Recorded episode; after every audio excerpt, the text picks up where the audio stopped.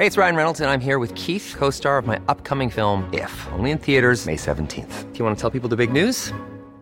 All right, I'll do. Sign up now and you'll get unlimited for $15 a month in six months of Paramount Plus Essential Plan on us. Mintmobile.com slash switch. Upfront payment of $45 equivalent to $15 per month. Unlimited over 40 gigabytes per month. Face lower speeds. Videos at 480p. Active Mint customers by 531.24 get six months of Paramount Plus Essential Plan. Auto renews after six months. Offer ends May 31st, 2024. Separate Paramount Plus registration required. Terms and conditions apply if rated PG. Heraldo Radio, con la H que sí suena y ahora también se escucha. Inicia. Heraldo Noticias de la tarde con Jesús Martín Mendoza. En Heraldo Radio.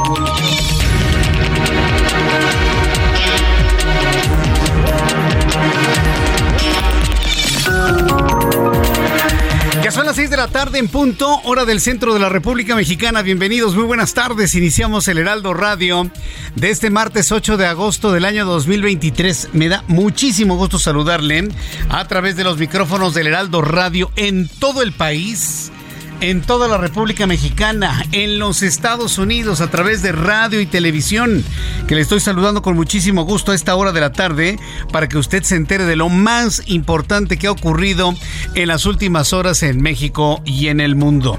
Como siempre le digo, súbale el volumen a su radio, que se va a enterar usted en este momento de lo más destacado hasta este momento.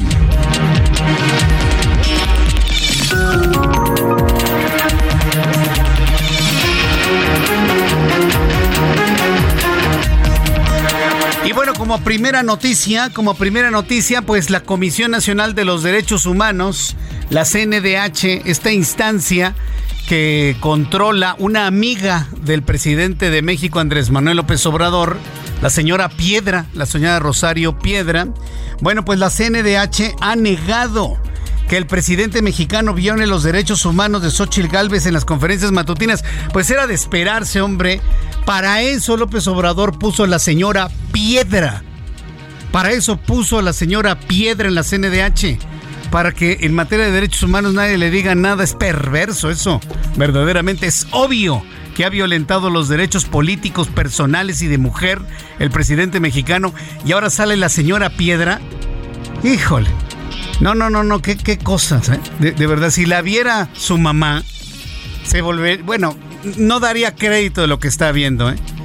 Si la viera su hermano a la señora Piedra, no darían crédito de lo que están haciendo, defendiendo a pie juntillas a un presidente de la República cuando el movimiento, tanto de Rosario Ibarra de Piedra, por la desaparición de su hijo, pues era precisamente un movimiento en contra del autoritarismo presidencial.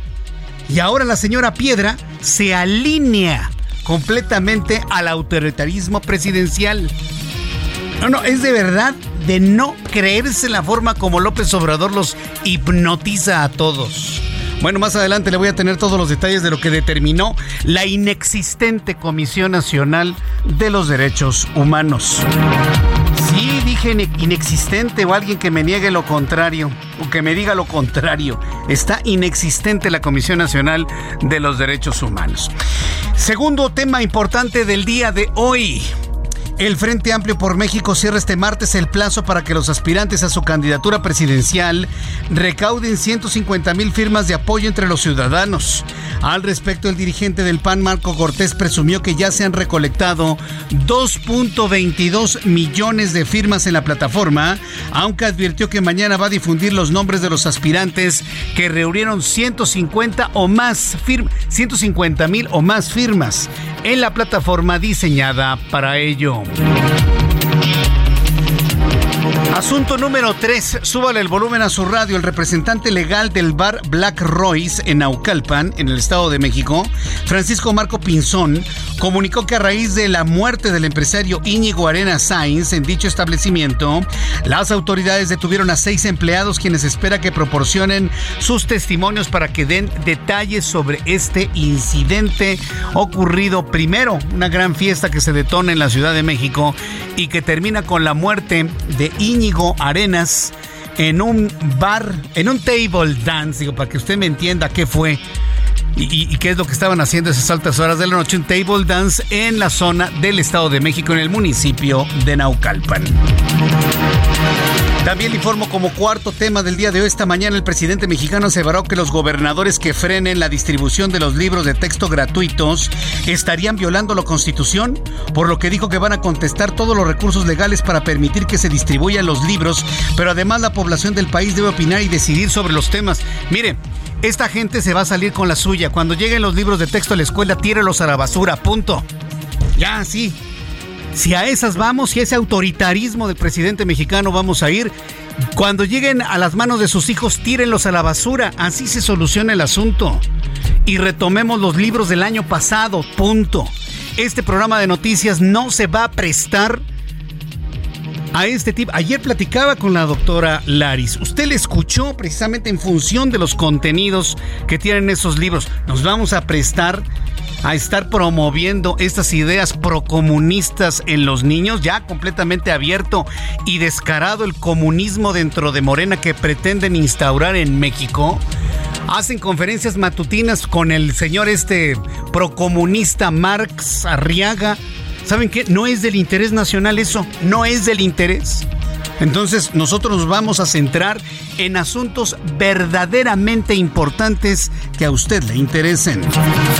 ¿Está usted de acuerdo o no está de acuerdo? Le invito para que me escriba a través de mi cuenta de Twitter, arroba Jesús Martín MX, y dígame abiertamente si usted está de acuerdo o no está de acuerdo con lo que le acabo de plantear. Mientras tanto, le informo como quinto tema el conflicto entre los millonarios Elon Musk y Mark Zuckerberg. Escaló de lo comercial y ahora se convertirá en una pelea física. Esto de, luego de que Elon Musk retó vía Twitter o ex Twitter a Zuckerberg, quien no tardó en aceptar el reto.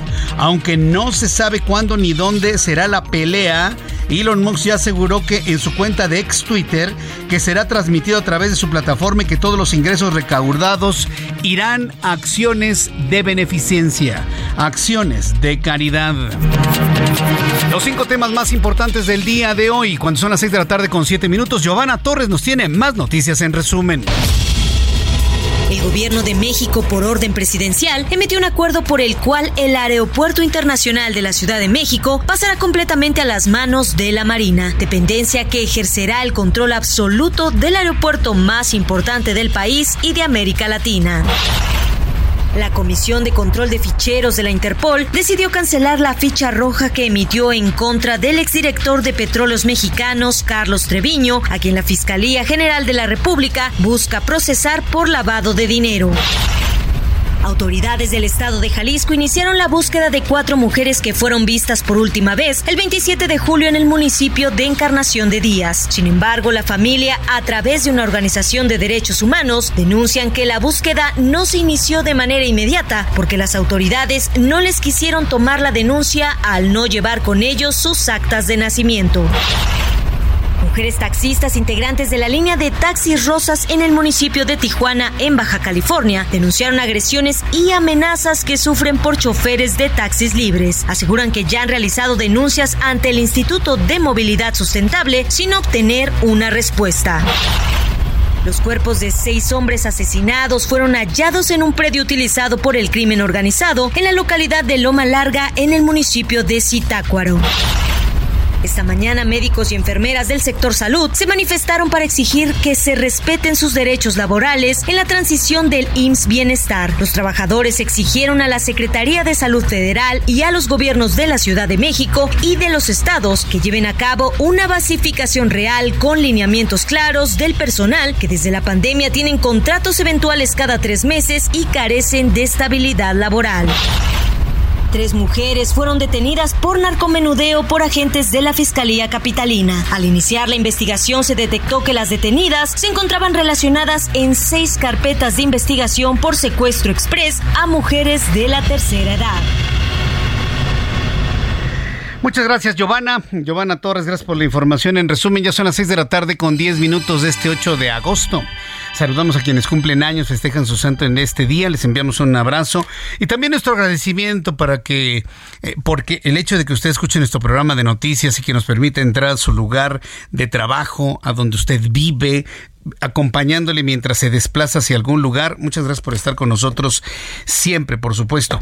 Yo, le invito para que me dé usted una opinión, así muy abierta, con, todas sus letras, a través de Twitter, arroba Jesús Martín MX, y lo invito para que sea a través de Twitter, para que sea público también su comentario. Sobre lo que dice la comisión, la inexistente Comisión Nacional de los Derechos Humanos de la señora Piedra.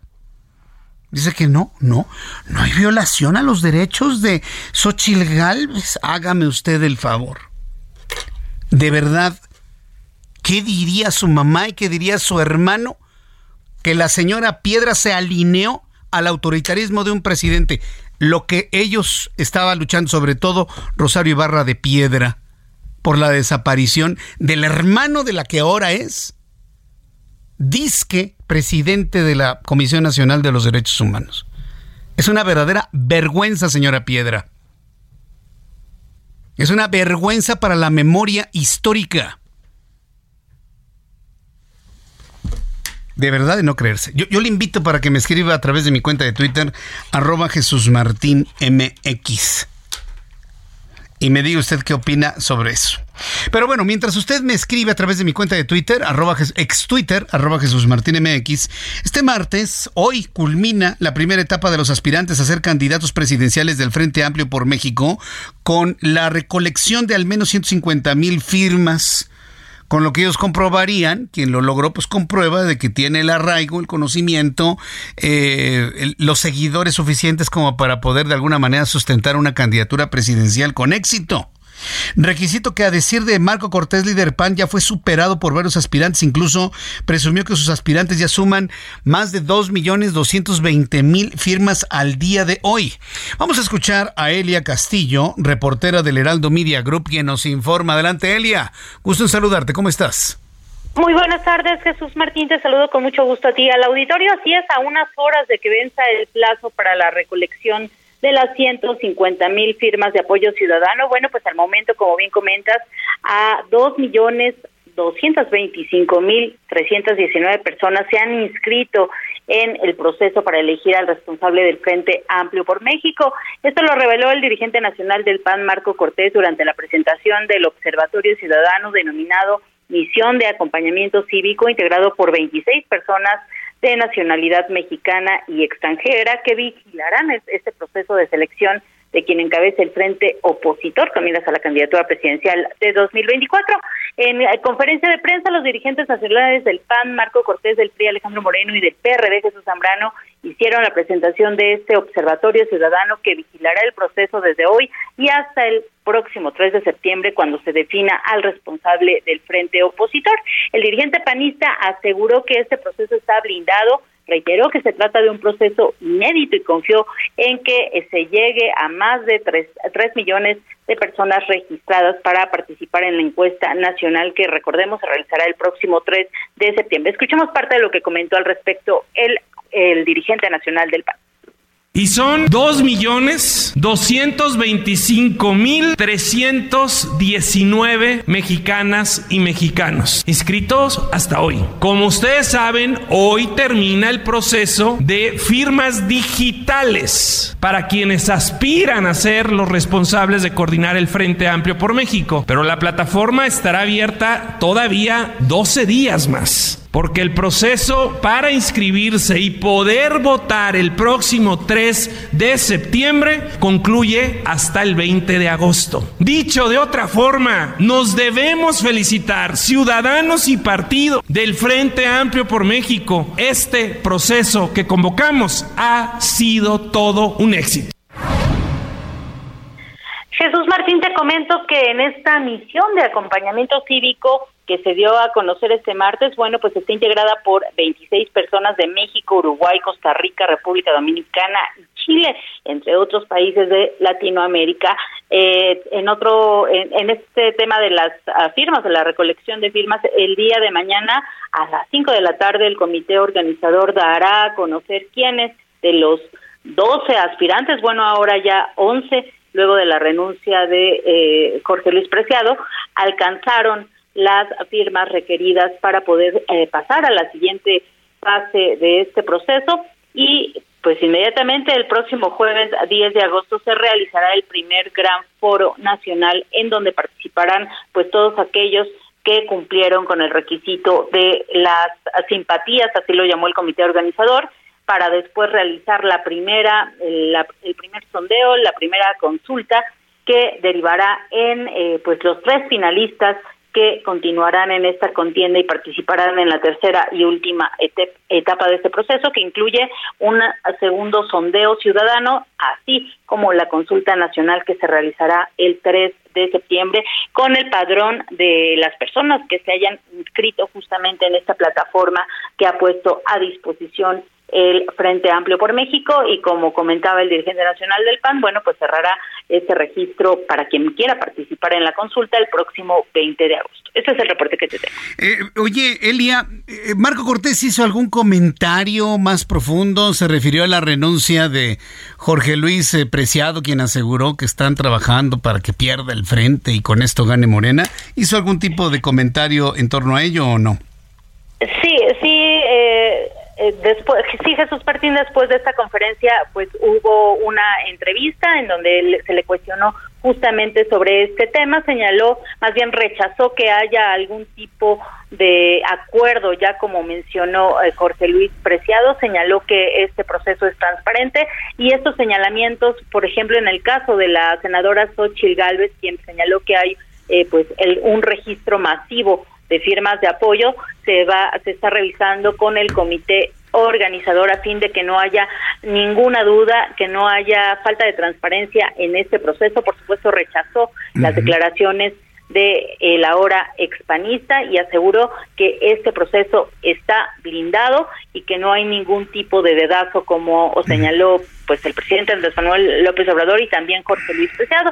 En otro eh, otro de los dirigentes que es Jesús Zambrano también fue cuestionado al respecto y bueno señaló que eh, Jorge Luis Preciado eh, pues lo hizo en, en un ánimo de que no no iba a haber cumplido su sueño colimense, lo cito, y eh, señaló que toda, todos los cargos que ha eh, ostentado el, el ex diputado y ex senador, bueno, fueron a, fue por ser abanderado de el Partido Acción Nacional, así que estas fueron las únicas declaraciones que hicieron, rechazaron que haya dados cargados a favor de Xochitl Gálvez y aseguraron que en este momento todos los aspirantes tienen el apoyo por igual de eh, los tres partidos y será hasta el próximo 3 de septiembre cuando se elija el ganador, cuando enfoquen ahora sí todos los esfuerzos de los tres partidos en apoyar al, al representante, al responsable del Frente Amplio por México.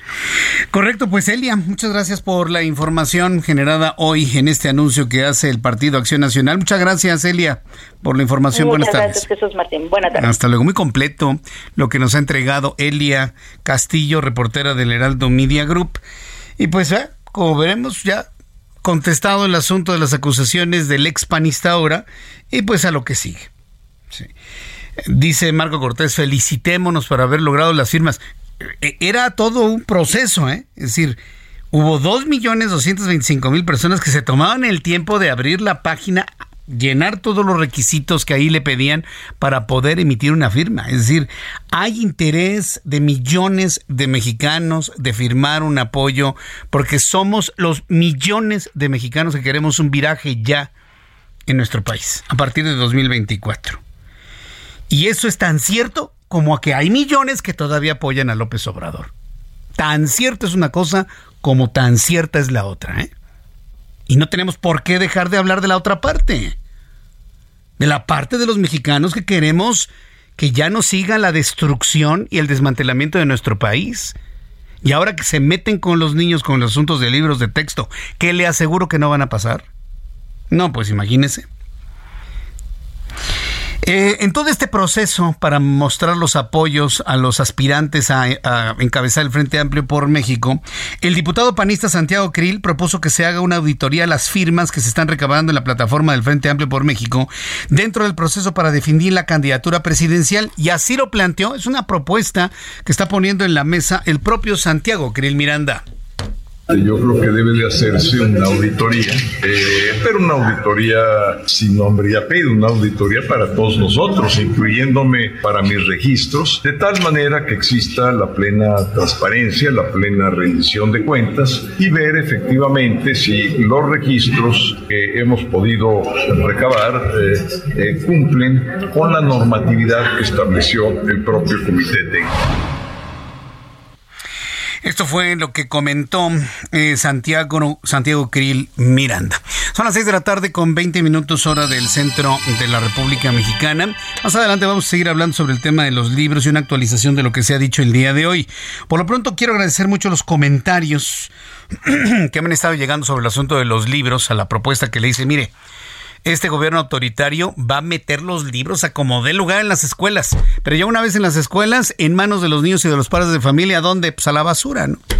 Me dice Juan Carlos OPC MX, me dice Jesús Martín, no, ¿cómo crees? Yo no voy a tirar los libros de texto a la basura, los voy a utilizar para limpiar, pues me dice que las heces de sus perros, así lo hice con la cartilla moral, me salieron muy caros porque yo los pagué con mis impuestos.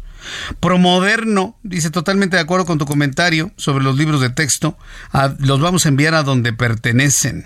Celina Ortiz Jesús Martín es la mujer más ignorante servil de López Obrador, la que dirige la Comisión Nacional de los Derechos Humanos. Una vergüenza que nos represente un organismo de derechos humanos internacionales. No, no, es que ni siquiera hubo un análisis, nada absolutamente, nada más recibió la orden la señora Piedra.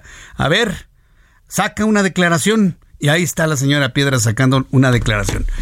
Hablando de eso, la Comisión Nacional de los Derechos Humanos determinó que, determinó, ¿eh? Ellos. ¿Dónde estuvo el análisis?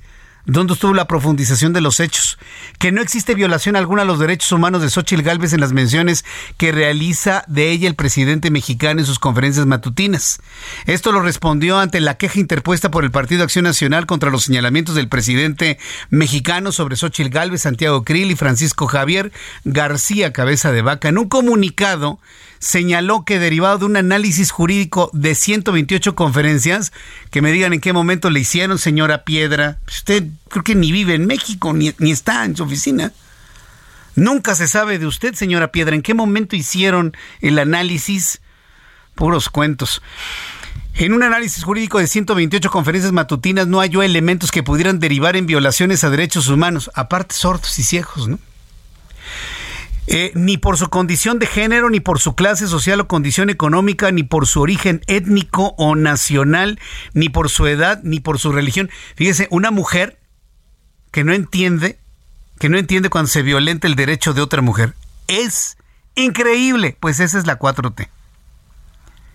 Mujeres completamente imposibilitadas de discrepar con el presidente mexicano. Está diciendo López Obrador que Xochitl Gálvez es la asignación de un grupo de hombres. Y a los ojos y oídos del feminismo del día de hoy, eso es más que insultante. Y no lo ve la CNDH. Es una pena a dónde han llegado nuestras instituciones en este país. Además, rechazó que se desprendan elementos objetivos que pudieran presumir un riesgo inminente que comprometa la integridad física y o patrimonial de los aspirantes de la candidatura presidencial por la oposición. De esta forma, la CNDH decidió no emitir medidas cautelares, señaló que tampoco existe riesgo de que el presidente incida en el resultado de las elecciones en favor o en contra de algún aspirante. Eso ya no se le preguntó, eso ya le dijo el presidente. Y me incluyes al final de que yo no voy a influir en las elecciones. Sí, presidente, lo que usted diga. Y ahí anotando, ¿no? ¿A quién le asombra lo dicho por la Comisión Nacional de los Derechos Humanos? A mí no. Para eso tiene a la señora Piedra ahí. Para que la señora Piedra y su inexistente CNDH hagan lo que diga el señor Obrador. A otra cosa, no existe la CNDH. Mejor le consultamos a la Comisión Interamericana de los Derechos Humanos, ¿qué le parece? Y va a ver cómo el resultado va a ser completamente distinto. Después de los anuncios, le informo que el presidente de la República anunció que denunciará ante el Consejo de la Judicatura Federal al juez octavo de distrito en materia administrativa Martín Santos Pérez, quien concedió a la senadora panista una suspensión que le ordena abstenerse de expresiones con malicia efectiva. Va contra todos los jueces. O sea, ¿usted cree que respeta la ley López Obrador? No, está que no puede en sí mismo y va a ir contra el juez y lo va a destruir. Después de los anuncios regreso con esta noticia. Escucha las noticias de la tarde con Jesús Martín Mendoza. Regresamos.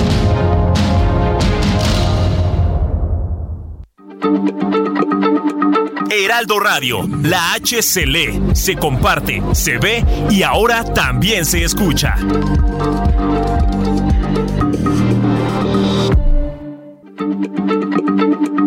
Heraldo Radio, la H se lee, se comparte, se ve y ahora también se escucha.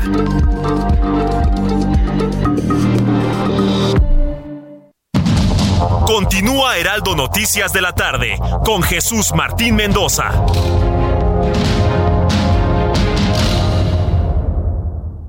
CAT promedio de 31.7% sin IVA, vigencia del 1 al 31 de agosto. RAM 4000, la única doble cabina del mercado que se adapta a cualquier desafío en el trabajo. Estrénala hoy con tasa desde 9.75% y comienza a pagarle en octubre. RAM 4000, RAM, a todo con todo.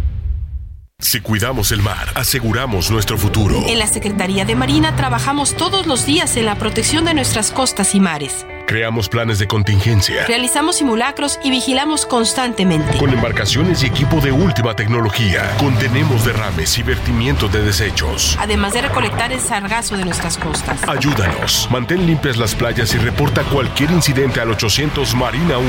Porque el corazón de México también late en el mar. Secretaría de Marina. Gobierno de México.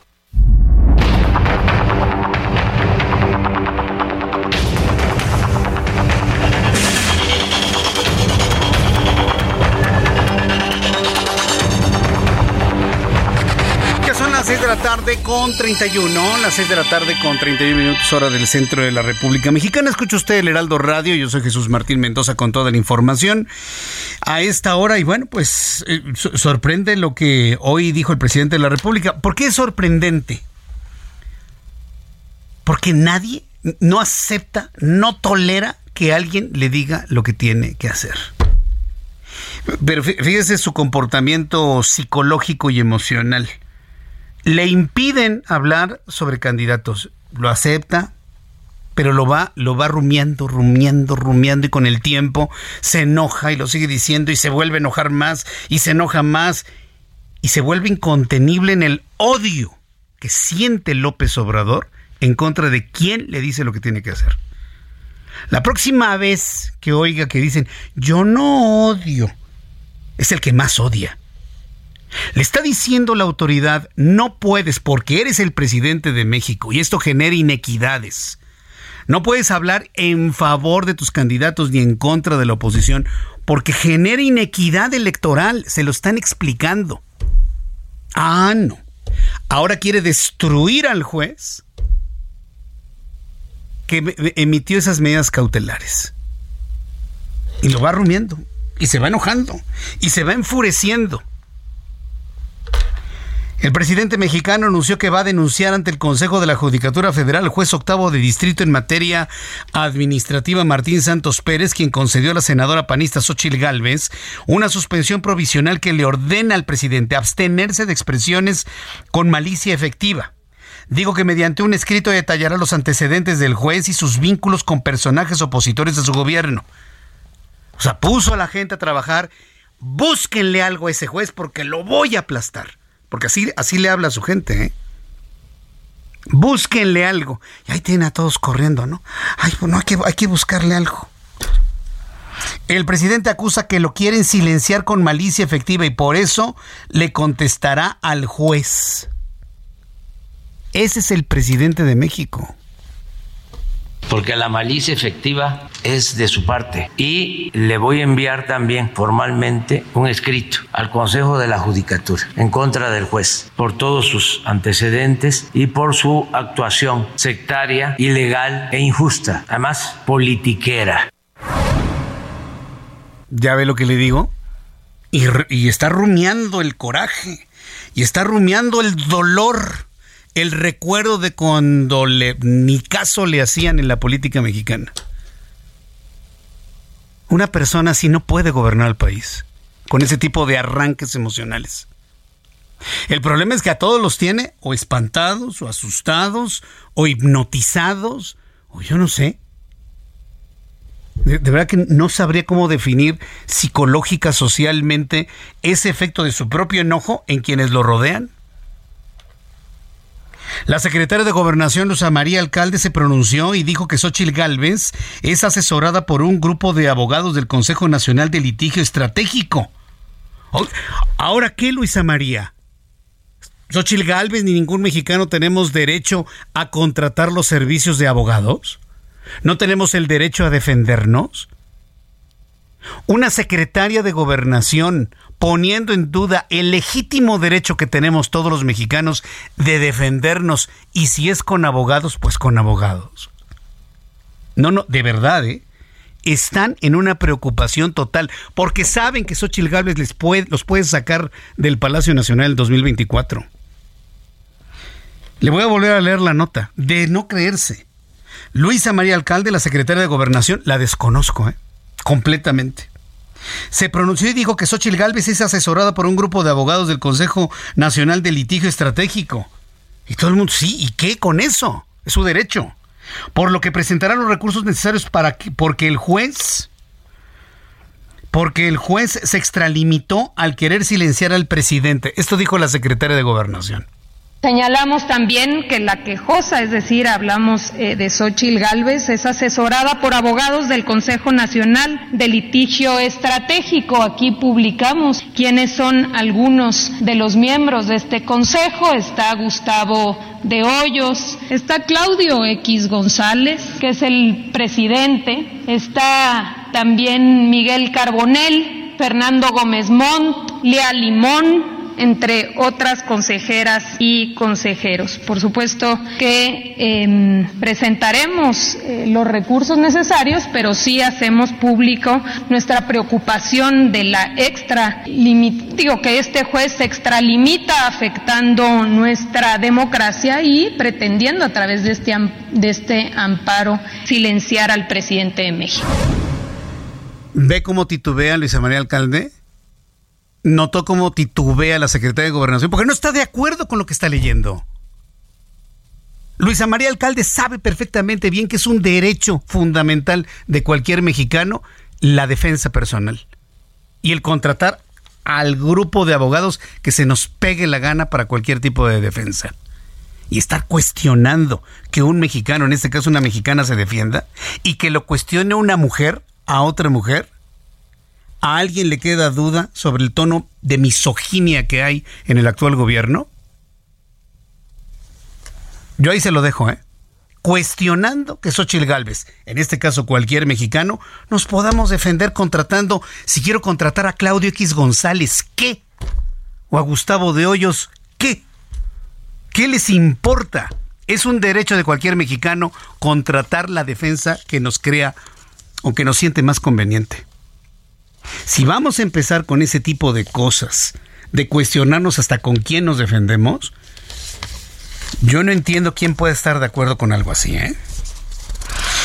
Bueno, cuando son las 6 de la tarde con 38 minutos y ya que estamos hablando de nuestro derecho a defendernos, yo creo que todos como padres de familia tenemos derecho a defender a nuestros hijos de toda mala influencia que pueda llegar, ya sea dentro de nuestro propio hogar, en nuestra casa, en nuestra calle, en nuestra colonia o en las escuelas.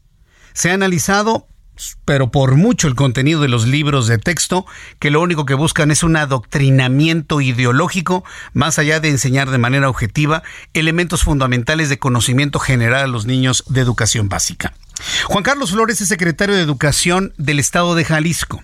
Y ayer el Estado de Jalisco se convirtió en noticia cuando se anunció que el gobierno de Enrique Alfaro no va a distribuir los libros de texto para el siguiente ciclo escolar 2023-2024. Juan Carlos Flores, secretario de Educación, gracias por tomar la comunicación. Muy buenas tardes. Muy buenas tardes, Jesús. Un placer saludarte. Una decisión valiente si tomamos en cuenta pues toda la planadora y este gigantesco ferrocarril que aplasta todo en el que se ha convertido el gobierno de Morena. Pues mira, eh, Jesús, por los niños hay que, hay que hacer todo lo necesario. Eh, es, es muy claro para nosotros que estamos en una coyuntura extremadamente relevante y no solo me refiero a lo que estamos viviendo aquí en México, sino a nivel global, estamos en medio de una revolución educativa. No nos podemos dar el lujo de distraernos, de perder años, porque estaríamos rezagando a nuestros niños de una manera impresionante. De verdad que es muy emocionante dedicarse hoy a la educación. Eh, tu servidor es físico y yo estudié física hace 30 años cuando llegué el primer día de clase, nos frustró el maestro porque nos dijo que llegamos a estudiar física 100 años tarde. Y mm. tenía razón, lo, importante en la física, lo relevante pasó 100 años atrás. Yo hoy cuando voy a una normal les digo a los alumnos que el mejor momento para estudiar educación es este porque están pasando cosas extraordinarias con todo este tema de la inteligencia artificial, plataformas y demás. A eso tendríamos que estar apostándole los sistemas educativos de Jalisco, de todos los estados de la federación y pues la discusión que hemos tenido en los últimos días pues sin duda no va en ese sentido. Lo que el gobernador el día de ayer y su servidor expusimos fue un plan en el cual pues vamos a buscar cómo solventar todos estos temas que pueda llegar a tener la propuesta, los libros, este invertirlo el proceso y primero tener los libros antes que publicar los planes y programas y demás.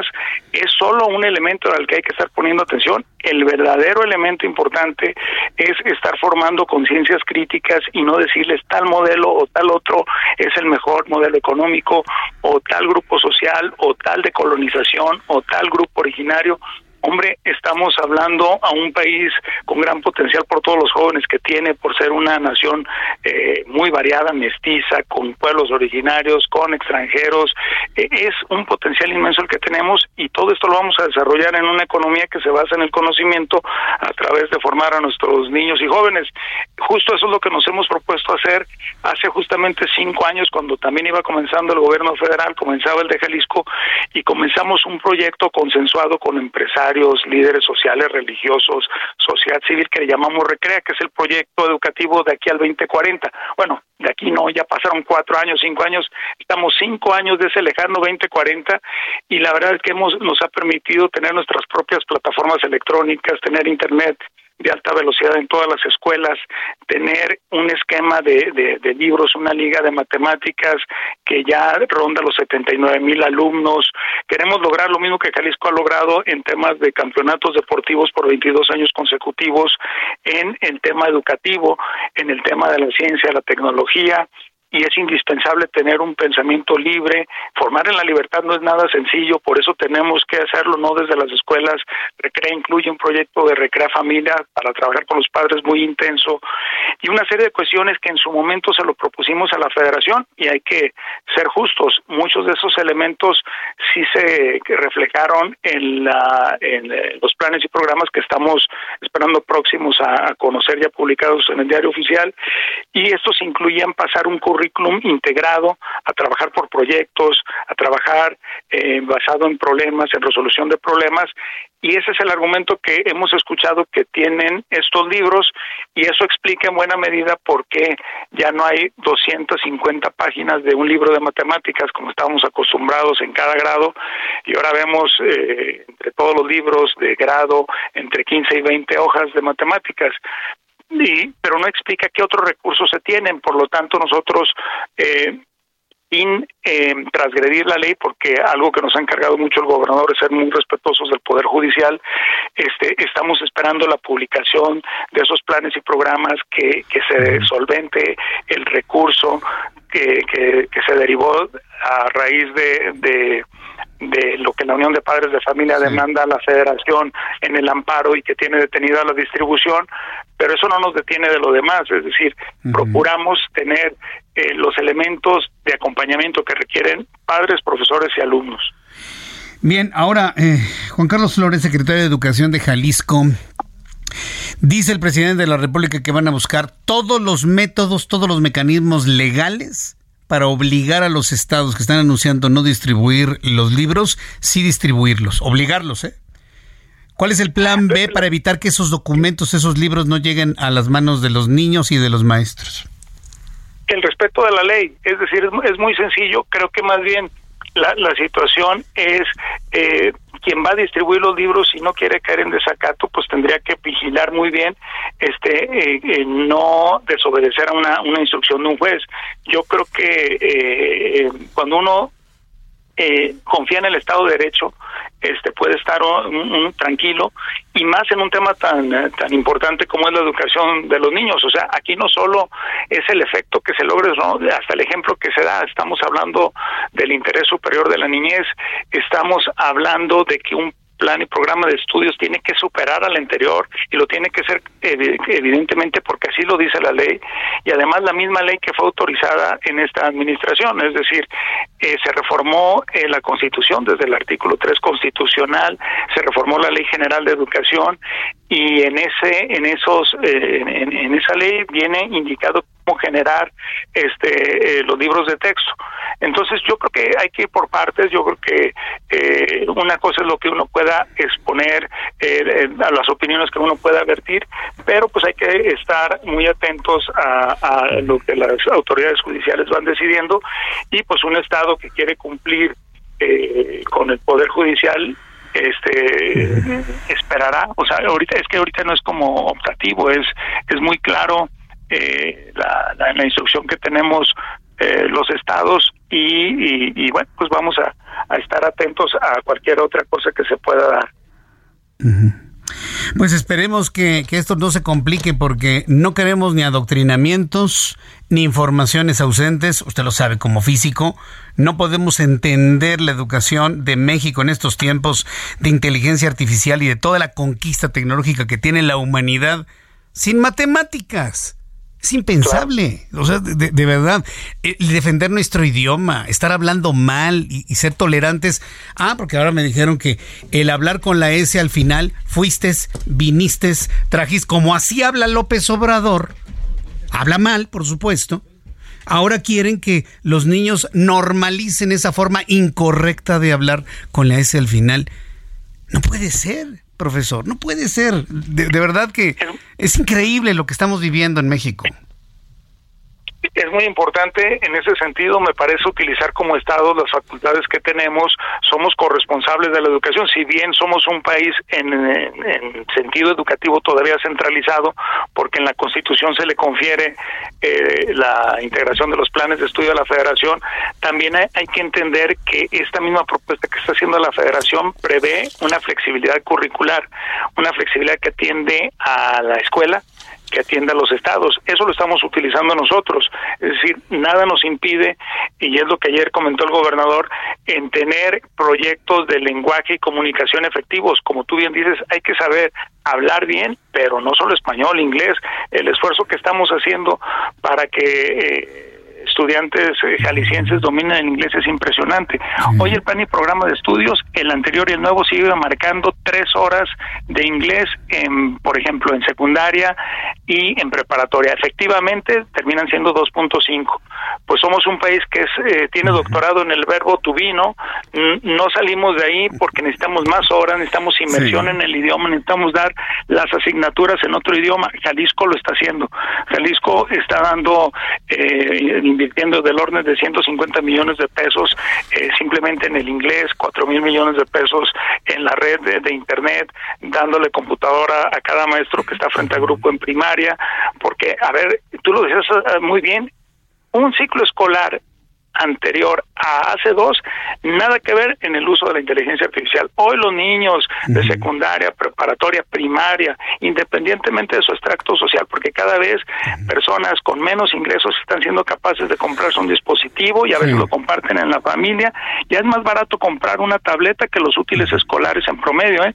El costo, el celular que la mamá prestó al hijo para que hiciera la tarea o que el papá este te permite hacer una consulta, un chat, en donde el poder de cómputo no está ya en tu celular, está en el servidor desde el cual está yendo el chat. Y le puede ser, nuestros maestros en Jalisco vamos a tener un congreso en octubre donde les vamos a enseñar cómo hacer para que las tareas ya no, no, no, no, no impidas el uso, por ejemplo, de la inteligencia artificial, sino que puedas optimizar este recurso, porque al final de cuentas en la productividad de esos niños cuando vayan a emprender, cuando vayan a trabajar, este van a requerir estos estos elementos. Eso nos hubiera gustado, por supuesto, ver en el plan y programa de estudio. Pues tú de imaginar que sí y no eso, pero hay que hacerlo. Es decir, este hay que dar todas las peleas en las distintas trincheras y una de ellas pues lo estamos tratando de hacer desde Jalisco, desde un proyecto educativo propio que no contradice el modelo, porque también hay que respetar la ley y que son compatibles, pero que lo perfecciona, lo, lo suple y le da mayor alcance. Eh, Juan Carlos Flores, secretario de Educación del Estado de Jalisco, muchas gracias por estos minutos para el auditorio del Heraldo Radio. Que tenga usted muy buenas tardes y gracias por la defensa de nuestros niños. Muchas gracias. igualmente, gracias. Hasta pronto, que le vaya muy bien. Es el secretario de Educación en Jalisco. No van a repartir los libros. Todo con base en lo que establece la ley. Y preocupados porque se utilice correctamente el español. Fuiste. Como el presidente dice, fuiste. Entonces le dicen a los niños, está correcto, ¿eh? ¿Puede usted creer eso? Pero además en Jalisco están preocupados por el aprendizaje del idioma inglés. Saben perfectamente en Jalisco que hablar inglés, lo que acabamos de escuchar, es fundamental y las horas que han implementado, los recursos que han... Pero fíjense que le tengo además algo que pueda apoyar esos planes y programas del Estado de Jalisco. Carlos Guillén, director de COE, está aquí con nosotros. Bienvenido, Carlos. Gracias, Jesús Martín. Un gusto estar aquí en tu programa. En todos lados se habla de la importancia de hablar inglés. Totalmente, es un idioma universal y en todos lados se necesita hablar el inglés. No solo estudiar, sino mm. aprenderlo, comprenderlo y lo más importante, pensar en inglés. ¿No viste lo que digo? Que somos tenemos doctorado en verbo to be porque no se avanza de ahí. Exacto, no, no, no, no, se avanza del verbo to be, no te vi, los verbos, eh, híjole, la gramática intensiva. Mucha gente me ha preguntado, Jesús Martín, eh, yo manejo algún porcentaje de inglés y, dice la gente, yo manejo 60, 70%. Es muy subjetivo. Y, eso es muy subjetivo, ¿no? Es como decir, yo hablo 62% de español y eso es mentira. ¿Cómo lo mides? Entonces hay diferentes coeficientes de inglés con errores. Por ejemplo, hay coeficiente gramatical, aquella persona que entiende estructuras, nada más, la gramática. El coeficiente escritura y lectura, la persona que entiende un libro, un manual, un instructivo, es traductor, pero no habla inglés. El coeficiente mudo, el que te dice te entiendo, te comprendo. Pero no puedo hablarlo. Pero te quedas mudo, no puede hablarlo. El coeficiente el, el, spanglish. La persona que viaja a Estados Unidos regresa y mastica el inglés, pero de una manera horrible, ¿cierto? El coeficiente frustrado, la típica persona que ha estado en todas las escuelas de México y no se le da el inglés. Y el coeficiente pensamiento directo, la persona que piensa, habla, lee y escribe en inglés. Ahí es donde COE te ubica, Jesús Martín, para que no pienses en el verbo to be, sino que realmente hables inglés. ¿Cómo se llama? ¿Coeficiente qué? ¿Coeficiente? De pensamiento directo. Pensamiento, coeficiente de pensamiento directo. ¿Y cómo lo logran en COE? Claro que si utilizamos el método Fast and Easy, que es un método diseñado para cada persona, Jesús Martín, llevamos 30 años capacitando ejecutivos, profesionistas, empresarios, personas que no tienen tiempo, que se les ha negado el inglés o que lo quieren perfeccionar. Primero te enseño a hablar, tal cual como un niño, después a leer y escribir y hasta el último la tediosa y aburrida gramática. No nos inventamos niveles de inglés. Es un método fácil, rápido. Te conectas en tiempo real, Jesús Martín. Las clases son en línea, 100% online, pero en vivo. No son clases grabadas. Es en vivo y en directo. Te conectas desde tu celular, desde tu tableta, ¿sí? Y cada semana puedes cambiar el día y la hora como tú quieras. ¿Qué te mm. parece? Pues, suena bastante bien. ¿Puedes darnos una vez el número telefónico? Voy a dar el teléfono porque al final voy a dar una promoción. Es el 5555 020252. Muy fácil de aprender. 55 55, luego 0202 52. Así es. Es un método, como te decía, flexible. Tú eliges los horarios. Es una plataforma exclusiva de COE. Y llevamos ya 14 años, Jesús Martín, trabajando en línea. ¿Qué quiere decir 14 años? Experiencia. Estamos certificados. No estamos ensayando. Y lo más importante, la garantía que en tres meses ya estás hablando el inglés de manera natural. En nueve meses lo dominas, Jesús Martín. Y en un tiempo récord de un año, ¿qué crees? Lo vas a poder hablar, entender, leer y escribir. Pero lo más importante, pensar en inglés. Y tenemos vocabulario técnico, escuchen bien, ¿eh? Profesiones negocios, aviación, Fuerzas Armadas, turismo, ingeniería y medicina. ¿Qué te parece? Muy bien. ¿Teléfono, por favor? Voy a dar el teléfono, es el 5555 020252. Es un llama cuelga, un mensaje de WhatsApp. Vamos a mandar un mensajito de WhatsApp con la palabra inglés y van a obtener los siguientes beneficios, Jesús Martín.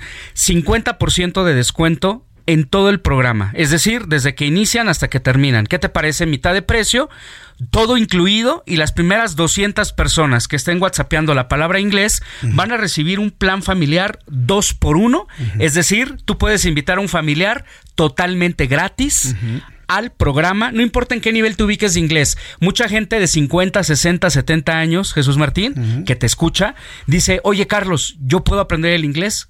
Por supuesto que sí.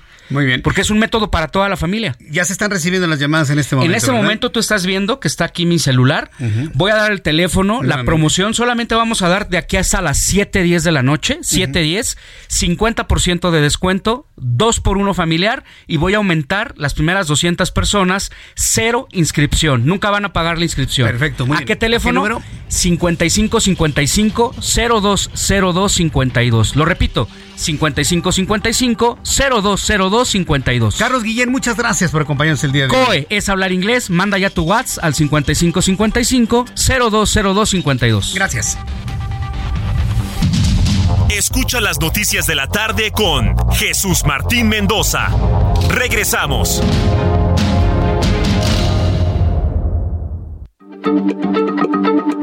Heraldo Radio, la H se lee, se comparte, se ve y ahora también se escucha.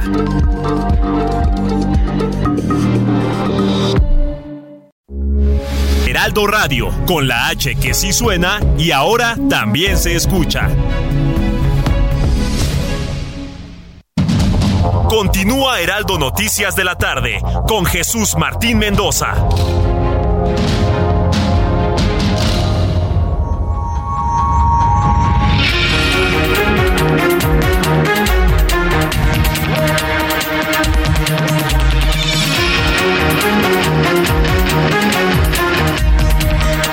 7 en punto hora del centro de la República Mexicana. Le presento un resumen con las noticias más importantes en el Heraldo Radio.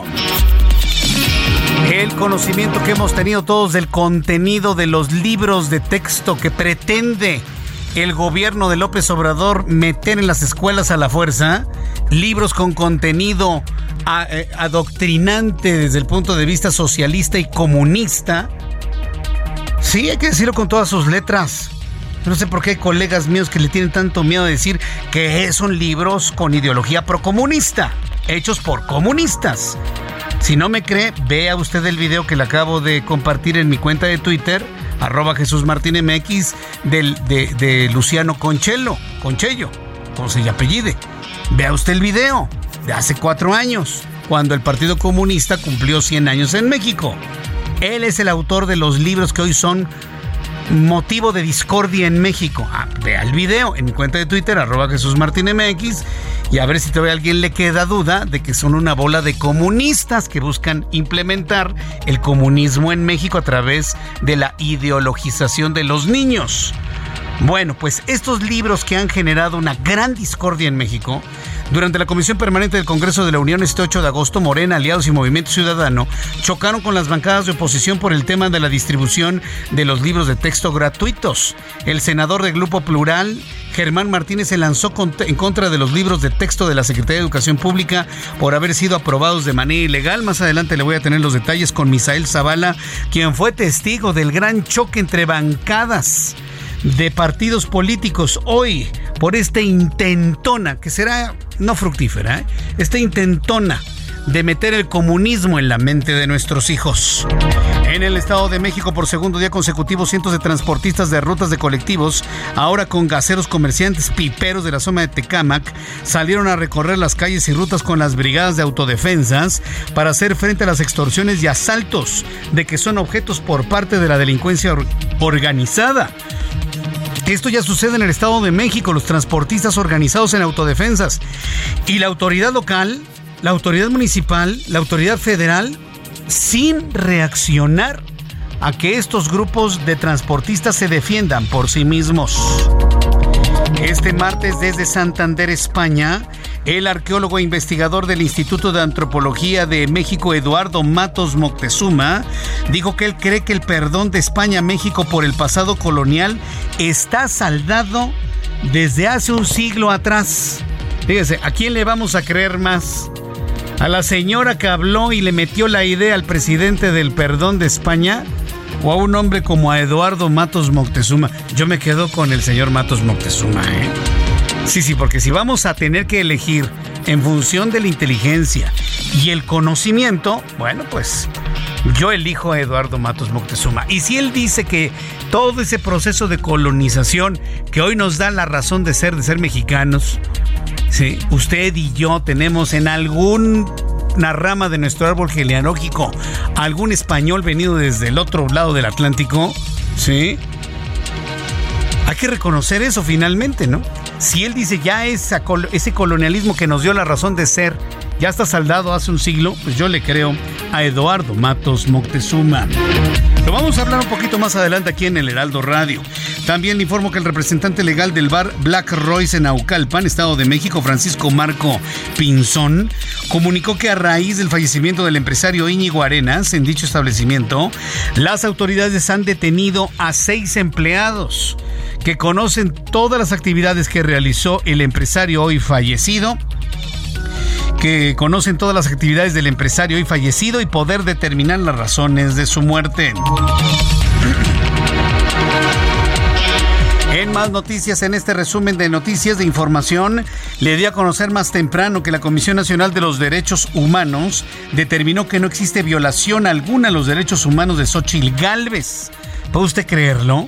Pero pues es lo que determinó la oficina de la señora Piedra.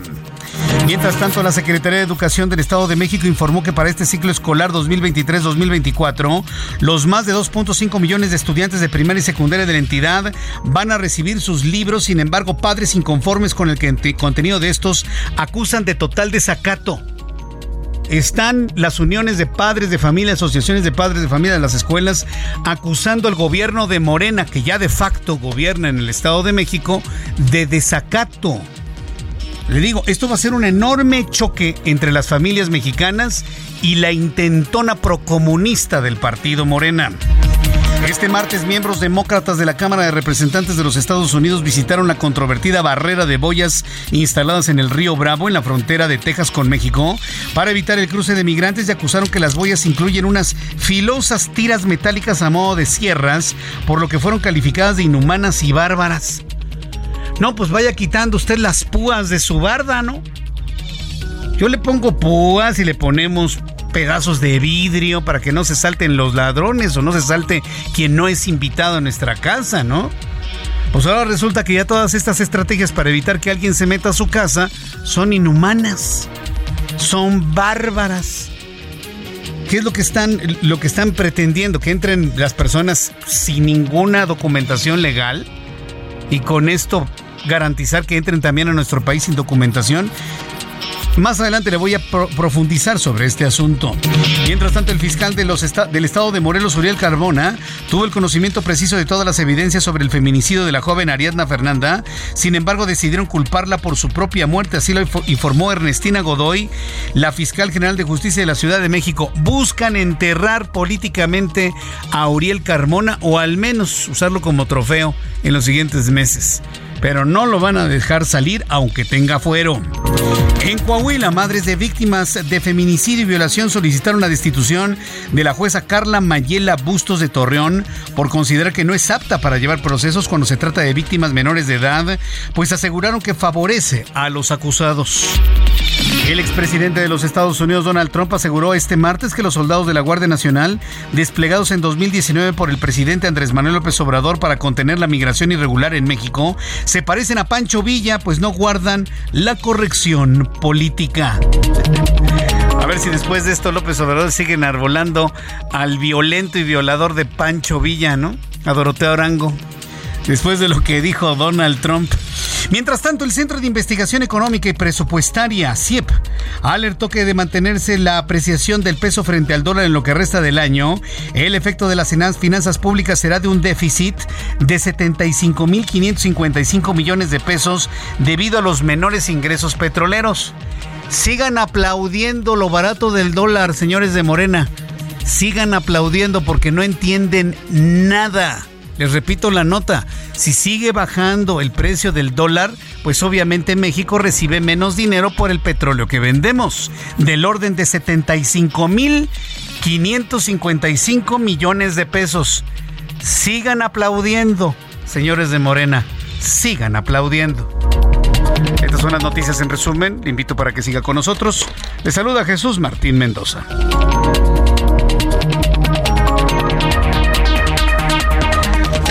Con 8, las 19 horas con 8 minutos hora del centro de la República Mexicana. Y mire, le estoy hablando del gran negocio del petróleo. Vendemos petróleo más barato, nos llegan menos pesos porque el dólar está más barato.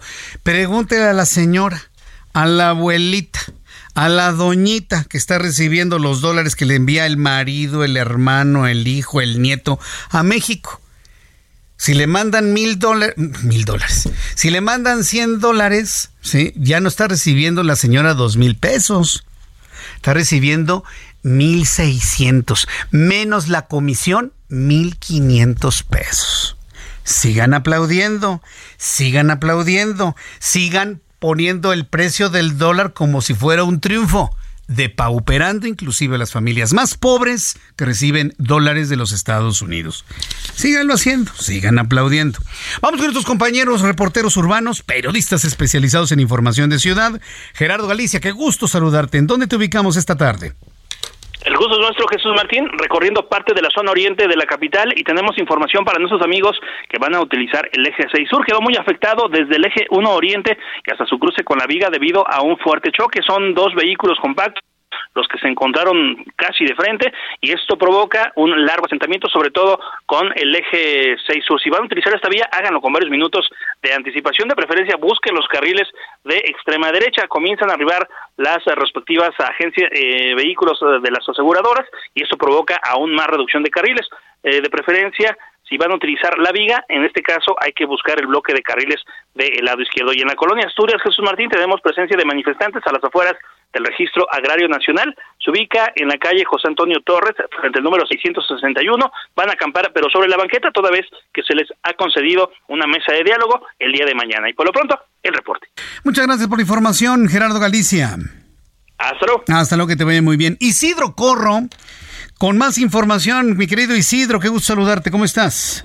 ¿Qué tal, Jesús Martín? Un gusto saludarte. Efectivamente, la motocicleta 6 del Heraldo está su previsión de esta tarde nublada la zona centro de la capital del país. Estoy checando la vida más larga de México, hablo por supuesto de insurgentes.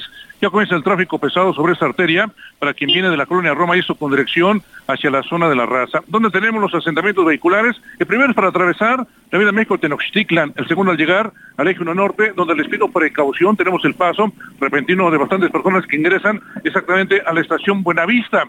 Centros puestos insurgentes con circulación rápida y constante en esos momentos para quien se dirige hacia el paseo de la reforma. Reforma también ya con carga vehicular, que mucha gente sale saliendo de trabajar, van a sus casas, reforma con tráfico pesado, sobre todo para quien viene de la columna del Ángel de la Independencia con dirección hacia la calzada de Guadalupe. La carga vehicular es para atravesar la vida Hidalgo y también al llegar a la zona del eje 1 norte, sentido puesto reforma, tenemos un problema en esos momentos para quien se dirige hacia la zona del circuito interior. Como comentaba en un principio, Jesús Martín, tenemos nublado, pero aún no llueve en el centro de esta capital. Es lo que tenemos en esos momentos. ¿En dónde te ubicas, Isidro, para que el público que te vea te salude? Claro, con mucho gusto. Estamos en el cruce de Insurgentes San Cosme, la motocicleta 6. Aquí estamos pendientes para darle al auditorio el mejor reporte de tráfico. Muchas gracias, Isidro Corro. Hasta luego. Hasta luego, que te vaya bien. Isidro Corro, nuestro compañero reportero y todos nuestros compañeros reporteros urbanos recorriendo el Gran Valle de México. Son las 7 con 12, las 7, las 7 con 12 horas del centro de la República Mexicana. Vamos a revisar cómo cerraron los mercados financieros el día de hoy. Economía y finanzas con Héctor Vieira. La Bolsa Mexicana de Valores cerró la sesión de este martes con un retroceso del 0.68%, equivalente a 369.51 puntos, con lo que el índice de precios y cotizaciones, su principal indicador, se ubicó en 53.663.02 unidades, cortando así una racha de tres sesiones a la alza. En Estados Unidos, Wall Street cerró con pérdidas generalizadas, ya que el Dow Jones retrocedió 0.45% para quedarse en 35.314.49 unidades. Por su parte, el Standard Poor's restó 0.42%, ubicándose en 4.499.38 unidades, y el Nasdaq perdió 0.79% para cerrar en 13.884.32 unidades. En el mercado cambiario, el peso mexicano se apreció 0.28% frente al dólar estadounidense y cerró en 16 pesos con 54 centavos a la compra y 17 pesos con 4 centavos a la venta en ventanilla. El euro cerró en 18 pesos con 10 centavos a la compra y 18 pesos con 74 centavos a la venta. El Bitcoin tuvo un alza en su valor del 2.82% para ubicarse en 29.940.70 dólares por unidad, equivalente a 512.273 pesos mexicanos con 70 centavos. La encuesta de analistas de Citibanamex prevé que durante julio la inflación podría ubicarse en el 4.77%, lo que representaría su nivel más bajo desde marzo de 2021, mientras que la tasa de referencia del Banco de México podría reducirse en 25 puntos base en diciembre para cerrar 2023 en el rango del 11%. El Grupo Consultor de Mercados Agrícolas informó que en la primera semana de agosto, los envíos semanales de carne de res a Estados Unidos tuvieron una disminución del 7%, en tanto las compras semanales de carne fresca de cerdo al país vecino crecieron 49%. Además, se acumularon cuatro meses sin nuevos brotes reportados de influenza aviar. La Oficina de Estadísticas de Estados Unidos anunció que en el primer semestre del año, el comercio con México alcanzó la cifra de 396.600 millones de dólares, un 3.1% más en comparación con el mismo periodo de 2022, lo que coloca a nuestro país como el principal socio comercial de la Unión Americana, superando a Canadá y China. Informó para las noticias de la tarde Héctor Vieira. Muchas gracias por la información, Héctor Vieira. Gracias por la información de economía y finanzas. Ya son las siete y cuarto. Las 7 de la noche con 15 minutos hora del centro de la República Mexicana. Ahora que estamos a punto de renovar muchas posiciones de gobierno, ¿cuál es la principal preocupación que usted tiene? Mire, sin que me conteste la mayoría a través de mi cuenta de Twitter, arroba Jesús Martín MX, yo lo sé. Todos queremos mayor seguridad. Pero una seguridad en la percepción. Pero, eh, pero más que en la percepción, que sea evidentemente real. Una de las formas en que los servidores públicos pueden tener pues un avance en cuanto a su aprobación de la ciudadanía que gobiernan es atacar de frente el tema de la inseguridad. Y como usted lo sabe, hay lamentablemente en el país, tanto en la zona norte, en la zona sur, en la zona centro, en la capital de la República, en algunos municipios del Estado de México, pues estos, estos fenómenos de la extorsión, del cobro de derecho de piso, de las amenazas, que estas que ponen en riesgo pues el patrimonio y la integridad de las personas, un hecho que no deja dormir, más de uno termina cerrando sus negocios, saben que yo me voy de aquí porque es imposible trabajar. El municipio de Catepec, de manera concreta, anuncia que ha puesto en marcha una célula policial para combatir las extorsiones. Trae el presidente municipal de Catepec ese objetivo de poderle brindar a los habitantes de Catepec pues un lugar más tranquilo donde vivir y donde poder trabajar sin extorsiones, sin robos, sin delincuencia. Tengo en la línea telefónica Fernando Vilchis Contreras, presidente municipal de Catepec de Morelos en el Estado de México. Eh, Fernando Vilchis, me da mucho gusto saludarlo, bienvenido. ¿Cómo está? Muy buenas tardes, noches ya. ¿Ah? A ver, voy a entrar en comunicación con el presidente municipal de Catepec porque lo que hacen en Ecatepec puede ser de alguna manera replicado en esa, por ejemplo, en Ixtapaluca, e inclusive en municipios gobernados por otros partidos políticos que se encuentran en la zona poniente del Estado de México. Pero sobre todo en el oriente. Yo creo que Ecatepec si esto se extendiese, por ejemplo, a un municipio como Nezahualcóyotl y otros más, pues se tendría un control muy, muy adecuado. Es más, yo le diría a todos los presidentes municipales que me están escuchando en el oriente del Estado de México, independientemente de quién llegue a gobernar, escuchen el ejemplo de lo que ha hecho Fernando Vilchis. Y ustedes pueden exactamente seguir el mismo ejemplo, con el mismo programa, con la misma estrategia, con las mismas herramientas. Súbale el volumen a su radio. Fernando Vilchis, presidente de KTP. ¿Cómo le va, Fernando? Muy buenas noches. Jesús Martín, pues muchísimas gracias que nos permites estar contigo y con tu amable auditorio. Pues es lo, es lo, que queremos de los presidentes municipales, de todos los gobernantes, que le entren de frente, ¿no? Al problema de la delincuencia y de la extorsión. Platíquenos en Ecatepec cómo lo está haciendo Fernando Vilchis. Pues Jesús Martín, pues mira, primeramente tuvimos la eh, decidida pues en este caso oportunidad de poder capacitar a varios de nuestros elementos, tener pues sobre todo la posibilidad de eh, platicar con el gobierno federal y cerca de 30 elementos pues fueron capacitados en diferentes eh, pues sobre todo disciplinas para poder en este caso poder lograr el poder celebrar el día de hoy la célula de combate a la extorsión ha sido desde el primer pues momento eh, de mi gobierno el primero de enero del 2019 cuando creamos una serie de diversas células para combatir en este caso el delito pasamos nosotros de ser una policía de proximidad, una policía pues en este caso eh, prácticamente de contacto, en este caso pues muy ciudadano, convertirnos a una policía pues en este caso de combate a los diferentes delitos. Por eso es que el día de hoy pues tenemos un avance muy importante de cerca del 58% menos en delitos pues de robo de vehículo y hoy con este pues sobre todo eh, fenómeno que se está generando el tema de la extorsión decidimos capacitar y sobre todo pues ahora eh, que fueron respaldados y están patrocinados prácticamente por por decirlo así quiero utilizar ese ese ese sobre todo enunciado pues por parte de los empresarios de este municipio pues se celebra hoy con ellos con la sociedad civil y con el gobierno pues la presentación de esta célula que va a trabajar de manera directa para combatir uno de los uno de los delitos pues que lastima mucho a la población, a los ciudadanos, a las familias que es el delito de la extorsión y que bueno pues muchos eh, definitivamente por el miedo el temor pues no denuncian en este caso este delito. Entonces nosotros para evitar cualquier situación decidimos hoy celebrar este, esta salida de esta célula que espero que en los próximos meses se convierta en una eh, unidad obviamente especializada para que podamos tener mejores posibilidades de atender a la población y sobre todo en algunos casos que ciudadanos sufran pues sobre todo este lastimoso delito que daña muchísimo a las familias. A ver, entonces, em, lo, que se está buscando es tener una presencia disuasiva de, de, la policía en Ecatepec o vamos a tener una policía de acción, que no ande dando abrazos, sino que ande dando protección pues a los ciudadanos. Pues bueno, finalmente hemos logrado nosotros una disminución casi en la mayoría de los delitos, por ejemplo, te doy un dato, en el delito de homicidio tuvimos en estos prácticamente cuatro años, 2019-2022, una disminución de cerca de 110 homicidios menos en te comenté el tema del robo de vehículo, bueno, pues una disminución prácticamente del 58-60%.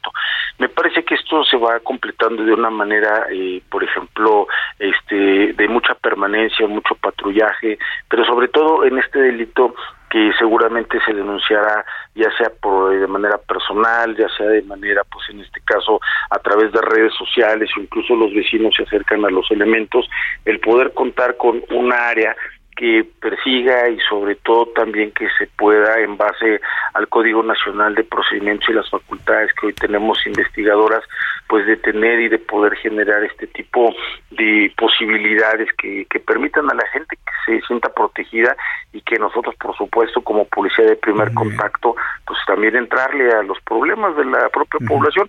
Todas las policías tienen ciertas características e instituciones tienen su, su marco de acción, pero me parece que hoy con este nuevo esquema que nos dota el Código Nacional de Procedimientos, estoy seguro que podemos generar todavía mejores condiciones para la para los que puedan ser en este caso víctimas de lamentable delito de la extorsión. Eh, eh, esta presencia policíaca va a ser como policía de barrio, a pie, en una bicicleta, en vehículos debidamente acondicionados. ¿Cómo, va a ser, eh, Fernando son 30, son 30 elementos, fueron capacitados, tienen un curso especializado para, para poder entrar en acción y sobre todo, bueno, ya son policías que tienen los principios de investigación, y conocen el tema de plataforma, se les dotó de unidades, de armamento, se les dotó obviamente, se les dotó obviamente de equipo y obviamente mm. también pues participaron los empresarios, como los empresarios están eh, pues sobre todo muy interesados, pues también nos ayudaron con radios, chalecos, etcétera. Entonces esta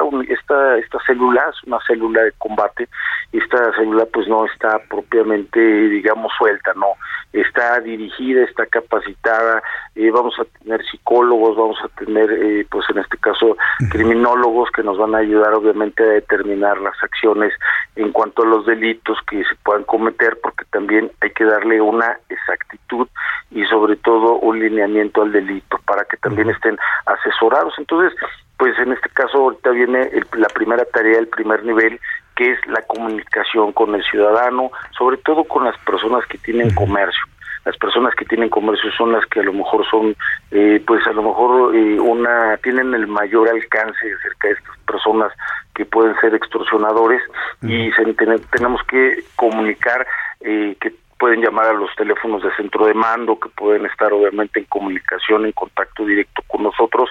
Y por supuesto ya no hay una policía que diga, oye, pues esto le corresponde a otra dependencia, no, con las facultades que tenemos tomamos el caso, tomamos el dato, eh, obviamente llevamos a cabo el análisis de los datos que nos den los propios ciudadanos, los quejosos, las víctimas y nosotros proceder en consecuencia en coordinación con las fiscalías. Estamos a punto de poder este presentar un convenio para que nosotros también podamos tener intervención eh, a través de abogados, de abogados que nos designe, que podamos designar con las familias para poder revisar y poder eh, checar uh, carpetas de investigación y eso nos podrá dar un marco sobre todo de mayor información y de mayor acción para perseguir este delito. Pues enhorabuena, yo deseo que este operativo en contra de la extorsión para brindar mayor seguridad a las personas en sus bienes y sus patrimonios funcione muy bien y en una oportunidad futura volvemos a platicar para que nos comparta alguna evaluación de esta, de, esta célula de policías debidamente capacitados con todas las herramientas necesarias para brindar esta seguridad. Muchas gracias Fernando Vilches Contreras por estos minutos para el auditorio del Heraldo. Jesús Martín, muchísimas gracias, un abrazo. Un abrazo, muchas gracias, hasta pronto. Es Fernando Vilchis Contreras. Para los presidentes municipales de los municipios colindantes a Catepec, hagan lo mismo, ¿sí? Vean toda la cantidad de herramientas que tiene Catepec y háganlo igual. Voy a los anuncios y regreso enseguida. Escucha las noticias de la tarde con Jesús Martín Mendoza. Regresamos.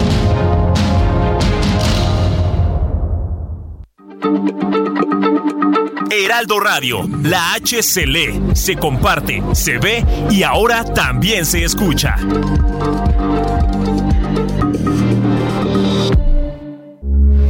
Heraldo Radio, con la H que sí suena y ahora también se escucha. Continúa Heraldo Noticias de la tarde con Jesús Martín Mendoza.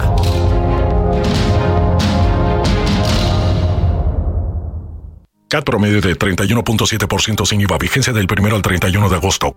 RAM 4000, la única doble cabina del mercado que se adapta a cualquier desafío en el trabajo. Estrénala hoy con tasa desde 9.75% y comienza a pagarle en octubre. RAM 4000, RAM, a todo con todo.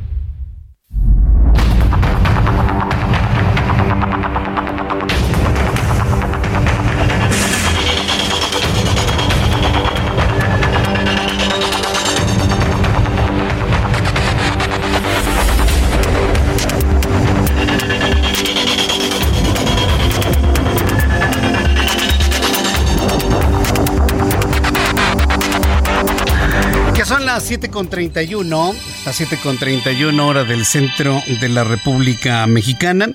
Bueno, pues continuamos con toda la información aquí en el Heraldo Radio.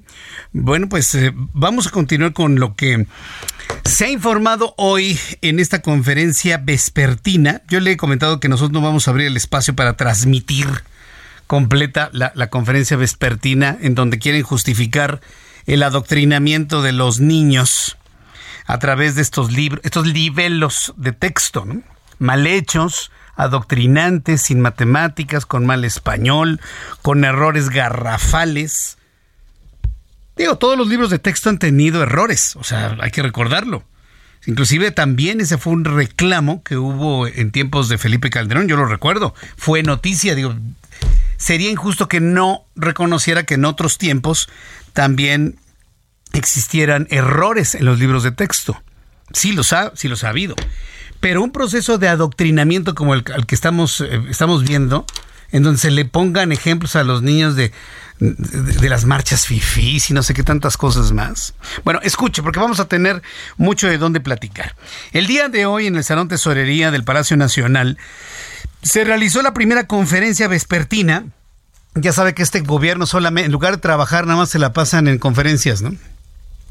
Encabezada por la titular de la Secretaría de Educación Pública, Leticia Ramírez, la misma señora que en una entrevista que le hizo una periodista le dice, no podría responder eso. Ah, la misma. Ella encabezó la conferencia el día de hoy.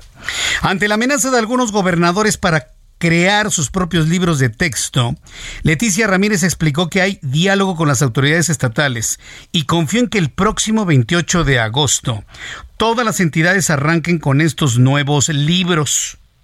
¿O sea, a la fuerza, señora? La educación la decidimos nosotros, los padres de familia, Leticia Ramírez, que le quede bien clarito. ¿Sí? La educación la decidimos los padres de familia. ¿Sí? Pero bueno, eso dijo ella. Agregó que ante esa fecha, antes de esa fecha serán públicos los documentos con el nuevo plan de estudios. Por su parte, Marx Arriaga, de estos comunistas que se metieron en nuestro país, no sé en qué momento, minimizó los errores que han detectado en los nuevos libros de texto y aseguró que son menos de 20. Así como el sistema solar, ¿no? En donde la Tierra comparte órbita con, con Júpiter, ¿no? Hasta ahora, hasta ahora han encontrado 20, dice.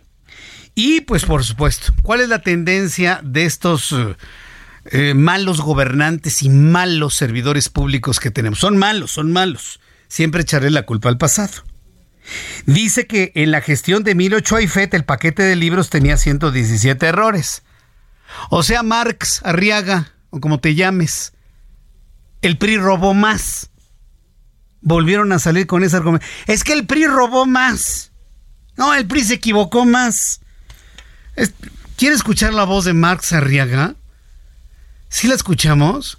A ver, se lo voy a poner nada más para exhibirlo. Adelante. Yo no les diría errores, yo les diría áreas de oportunidad, como buen maestro que soy. Sí tienen áreas de oportunidad, como lo han tenido todos los libros de texto. Si quieren ponemos la evidencia, en este caso, vamos a poner la evidencia, la fe de ratas, la evidencia 54.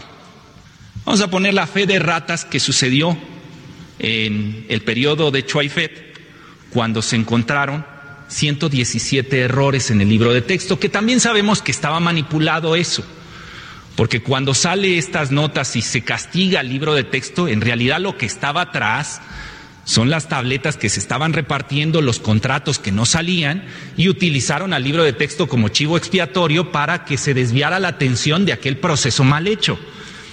Y sí, este proceso en que acabó, en que tuvieron que despedir a Chuaifet, ¿no?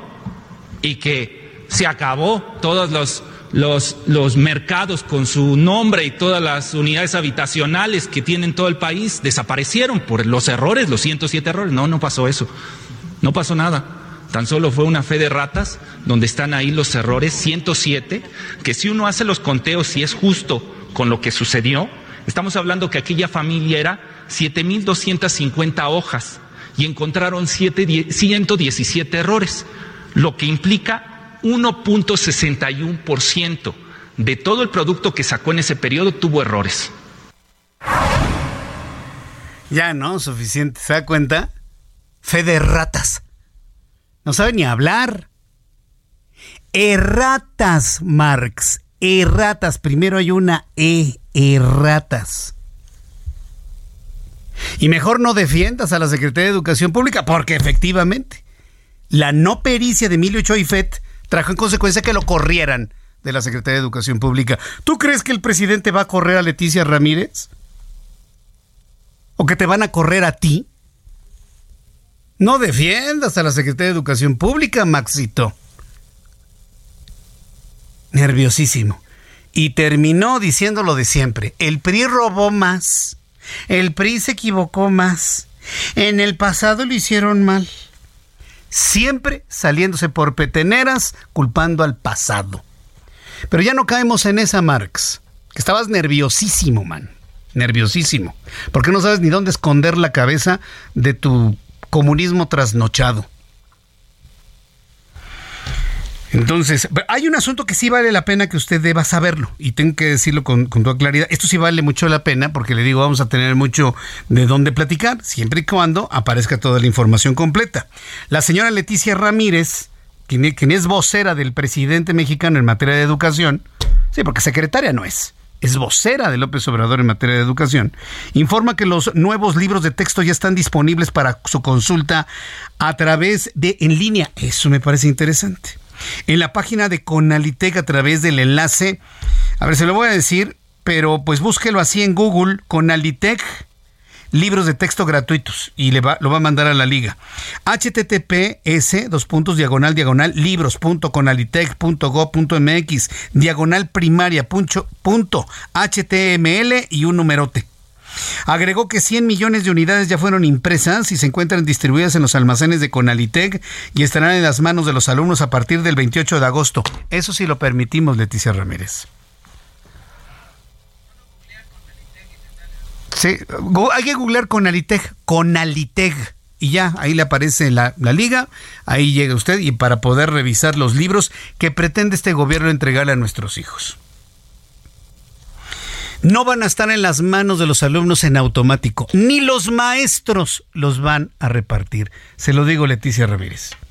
Y claro, hay un proceso de inconstitucionalidad ya en la Suprema Corte de Justicia de la Nación para que esos libros, pues mire, decir que no se entreguen, pues puede resultar muy tajante, ¿no? Sean revisados, sean consultados con los padres de familia y se realice todo el proceso que la ley indica para la entrega de, esos, de esas ayudas y esas guías para los muchachos. Entonces, hagan las cosas bien desde el principio y no lo anden haciendo escondidas. Pero a mí me parece que es claro que lo están haciendo escondidas con toda la el casting que tienen de, de, personajes impresentables del comunismo más trasnochado de América Latina. Son las 7.39, las 7.39 hora del centro de la República Mexicana. Estemos atentos a ellos. Ya le di la página donde puede consultar usted los libros que le pretenden dar a sus hijos para que todos los revisemos, los veamos y lo comentemos juntos.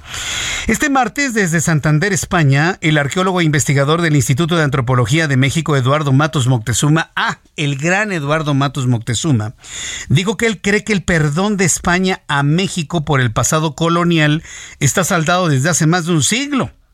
Esto lo dijo durante una rueda de prensa hecha con motivo del curso La Arqueología en México, su historia y logros en el conocimiento del pasado, que imparte esta semana en la Universidad Internacional Menéndez Pelayo.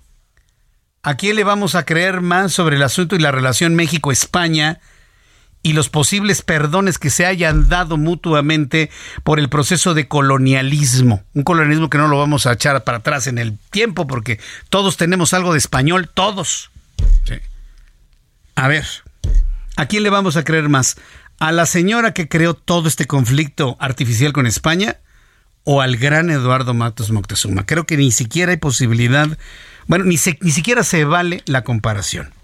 Patricia Alvarado, nuestra corresponsal en Madrid, España, nos tiene esta extraordinaria nota de lo dicho por Eduardo Matos Moctezuma. Adelante, Pati. Muy buenas tardes, Jesús. El conocido arqueólogo e investigador mexicano Eduardo Matos Moctezuma manifestó hoy que el perdón de España a México por el pasado colonial está saldado desde hace un siglo. Así de rotundo fue en una comparecencia ante la prensa en la ciudad de Santander, al norte de España, donde Matos Moctezuma protagoniza el curso de verano La arqueología en México, su historia y logros en el conocimiento del pasado. El célebre arqueólogo, que fue galardonado con el premio Príncipe Princesa de Asturias de Ciencias Sociales en el 2022, galardón considerado Nobel en esta materia, señaló en una conferencia de prensa en la Universidad Internacional Menéndez Pelayo de Santander que España y México están unidos por lazos indisolubles. Matos Moctezuma señaló que en 1836, 15 años después de las sangrientas guerras y tres siglos posteriores a la colonización, México y España firmaron un tratado de paz y amistad en el que España reconoció a México como nación independiente y México a su vez reconoció a España como un país con el que estableció relaciones diplomáticas. Para Matos Moctezuma, desde 1836 el asunto de la conquista está saldado. No hay motivo para pedir perdón. Matos es una personalidad muy respetada en España por su conocimiento profundo de la historia y por el descubrimiento del Templo Mayor. A lo largo de esta semana, el investigador repasará la historia de la arqueología en nuestro país, rescatará crónicas indígenas y explicará cómo fue la excavación del Templo Mayor que inició hace 45 años. Desde Madrid te mando un abrazo, Jesús. Gracias por la información, Patti Alvarado desde Madrid, España, y con esas declaraciones que hoy van a volver a encender la mecha de que perdón España, porque todos somos aquí indígenas autóctonos. Ah, sí, claro, cómo no. Ay, no, ¿qué, ¿qué, hicimos mal en nuestra historia eh, para merecer esto? Es una reflexión que lo digo así con palabras al aire y que si usted me quiere compartir, pues a través de mi cuenta de Twitter, arroba Jesús Martín MX. Bien, me da mucho gusto saludar a Miguel Ángel Mancera, senador y aspirante a la presidencia de la República. Miguel Ángel Mancera logra sus primeras 150 mil firmas para la candidatura del Frente Amplio por México. Estimado senador Mancera, bienvenido al Heraldo Radio. Muy buenas noches. Jesús Martín, muy buenas noches. Me da mucho gusto saludarte, saludar a toda tu audiencia. Pues así, así como lo platicas, así Así andamos, Jesús Martín. 150 mil, bueno, han de ser un poquito más, ¿no? Pero digamos que ya se alcanzó el mínimo necesario, ¿no? 150 mil firmas. Sí, el mínimo necesario que va aparejado de que sea cuando menos 17 entidades federativas en que mínimamente tengas mil participaciones y que ninguna de las eh, entidades federativas tengan más de 20 mil eh, digamos que todas estas combinaciones para que puedan contarte las 150 mil. En este momento te podría decir que estamos más o menos unas 33 mil, algo así arriba. Bien, pues esto me parece muy importante porque entonces estamos hablando de que pues los que se han visto siempre como punteros pues ya han logrado las 150 mil firmas. Esto se va a reducir yo creo como a cuatro aspirantes a lo mucho, ¿no? Para representar al Frente Amplio por México, Miguel Ángel Mancera. Sí, lo has dicho bien, eh, al final eh, quedarán tres. De estos tres eh, se escogerá ya finalmente quién va a representar al frente.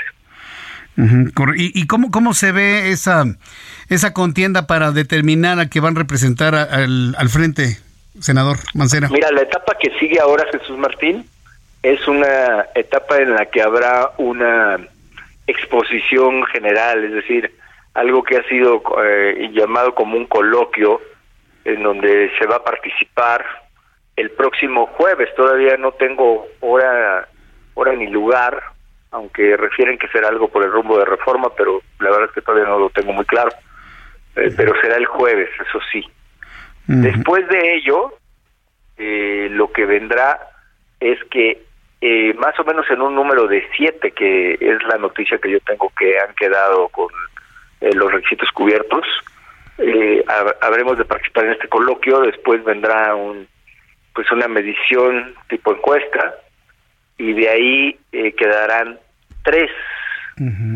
De esos tres harán recorridos, cinco recorridos en cinco ciudades diferentes, exposiciones diferentes, y de ahí vendrá un ejercicio de votación, votación eh, en calle, es decir, participación directa, con el padrón que se ha construido en las eh, llamadas simpatías que estamos recolectando. ¿Cómo se lograron estas proceso y de ahí se elegirá. ¿Cómo se lograron estas simpatías, senador Miguel Ángel Mancera, por la recordación que se tiene cuando fue jefe de gobierno? Este, hubo visitas o giras en la República Mexicana, porque yo recuerdo que Xochitl Gálvez ha estado cuestionando a quienes no han salido a la República Mexicana para lograr estas 150 mil firmas.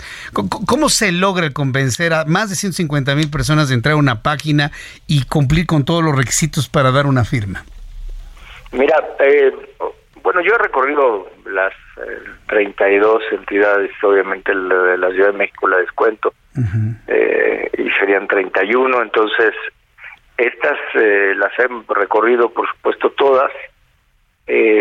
En esta participación te quiero decir que lo más difícil fue luchar contra la tecnología.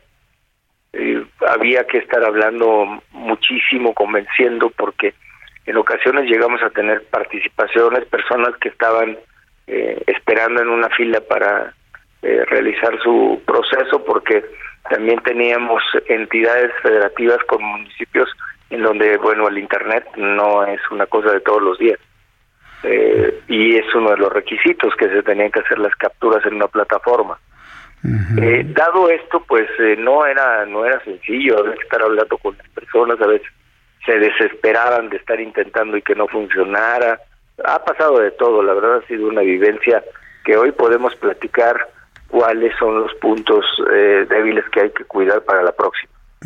Correcto, bueno, pues eh, senador Miguel Ángel Mancera, yo agradezco mucho estos minutos de comunicación, Miguel Ángel, con el auditorio del Heraldo. El Frente Amplio bien, ¿verdad? Sólido, cohesionado, no hay problemas, porque pues ya hubo un integrante del PAN que se salió y además se salió dando patadas, pero yo creo que este, la coalición, la unión de partidos está fuerte, ¿verdad? Pues mi llamado es a que se mantenga unidad y obviamente el llamado que tú conoces muy bien es que se trabaje fuerte el eje temático de gobierno de coalición, porque hemos platicado de ello en otro en otra oportunidad que me has dado. Ahora yo te diría hay cohesión y hay que trabajar para que fluya el proyecto. Aquí lo importante es el proyecto y no las personas ni personalidades. El proyecto primero. Es el proyecto, es salvar al país, reconstruirlo a partir de 2024. Es- eso es muy valioso, escucharlo de uno de los que van a competir por esa posición. Senador Miguel Ángel Mancera, muchísimas gracias por estos minutos para el auditorio del Heraldo Radio. Gracias, Miguel Ángel. Muchas gracias, Jesús Martín. Un- fuerte abrazo. Un fuerte abrazo, como siempre. Gracias. Hasta luego, Miguel Ángel. Que te vaya muy bien. Es eh, Miguel Ángel Mancera, senador de la República, aspirante a presidir el Frente Amplio por México, que lo llevaría a ser candidato a la presidencia de la República. Son las 7.48, hora del, hora del centro de la República Mexicana. Vamos con información internacional. Alina Leal Hernández. Estados Unidos, de acuerdo con documentos oficiales obtenidos por el diario The Dallas Morning News, oficiales de Texas ignoraron advertencias sobre la ilegalidad de la instalación de boyas en el río Bravo en la frontera con México, debido a que se trata de una jurisdicción federal. La barrera flotante con alambre de púas que enfrenta ya una demanda judicial de ilegalidad por parte del gobierno de Joe Biden hace parte de la iniciativa estrella solitaria del gobernador de Texas, el republicano Greg Abbott, para frenar la llegada de migrantes. Este martes, durante la Jornada Mundial de la Paz celebrada en la Ciudad del Vaticano, el Papa Francisco se pronunció ante la urgencia de orientar la concepción y el uso de la inteligencia artificial como una herramienta al servicio de la humanidad. El pontífice aseguró que los importantes avances realizados en el campo de la inteligencia artificial tienen un impacto cada vez más profundo en la actividad humana, la vida personal, social, política y económica. El secretario de Estado de Estados Unidos, Anthony Blinken, apostó por mantener la vía diplomática para intentar solucionar la crisis generada por el golpe de Estado militar en Níger y recalcó el apoyo de Washington a los esfuerzos a nivel regional. Durante una entrevista, Blinken aseguró que respaldan los esfuerzos de la CDA o Comunidad Económica de Estados del África Occidental para restablecer el orden constitucional en Níger.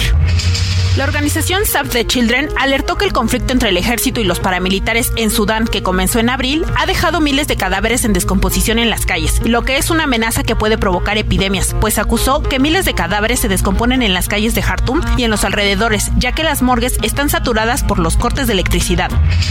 En Bolivia, al menos dos feminicidios se reportaron este martes. El primero por la muerte de una madre a la que su expareja le prendió fuego junto a sus dos hijos, mientras que también se reportó el hallazgo del cuerpo de una mujer abandonada en una avenida. Al momento, el fiscal del departamento de Santa Cruz, Roger Mariaca, informó que una mujer que ingresó el domingo pasado a un hospital con graves quemaduras luego de que su expareja intentó quemarla viva junto a sus dos hijos de 4 y 10 años. Ella murió y los menores se encuentran con pronóstico reservado. Gracias, Alina, por la información. Son las 7.50 hora del centro de la República Mexicana. Mire, varias personas me lo han comentado. Yo le quiero hacer una pregunta para que me la conteste a través de Twitter si quiere. Pero yo quiero dejar este tema en la conversación y en la mente de muchas personas. ¿Ha estado usted en las últimas dos semanas, semana y media, enfermo del estómago? ¿Con fuertes diarreas? ¿Diarrea que va, diarrea que viene? va con su médico y no le encuentran y sigue usted mal del estómago? ¿Se ha dado cuenta que hay muchas personas que están enfermas del estómago últimamente?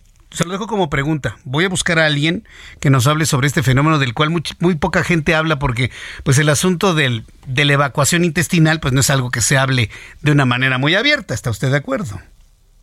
Pero a lo mejor usted que me está escuchando tiene esa percepción de que algo pasa, algo hay, algo estamos comiendo, algo estamos respirando que no coincide con, con algo bueno.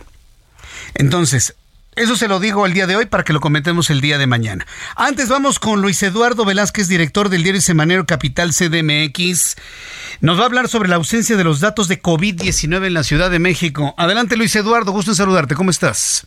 Buenas noches, estimado Jesús Martín, y un saludo a tu auditorio. En la Ciudad de México, que fue el epicentro de la pandemia, está abierto el debate sobre retomar el uso del cubrebocas, así como lo ha sugerido la UNAM ante un repunte de contagios y casos positivos del virus COVID-19. Justo ahora que se da esta pauta de reflexión, es de llamar la atención que el gobierno de la Ciudad de México desapareció los informes sobre la situación del COVID-19. Incluso se dejaron de actualizar los reportes sobre la situación de la enfermedad en la capital del país. El último reporte semanal sobre la situación del COVID-19 que el gobierno local publicó en redes sociales se difundió el primero de mayo pasado. Sin embargo, ni ese reporte ni ningún otro anterior se pueden ya consultar, pues desapareció el sitio de internet en donde se encontraban alojados esos documentos. La desaparición de la estadística pública contrasta luego de que en Capital CDMX se revelara que se ocultaron 275 mil muertes por la pandemia. Ahora es relevante contar con esta información porque fue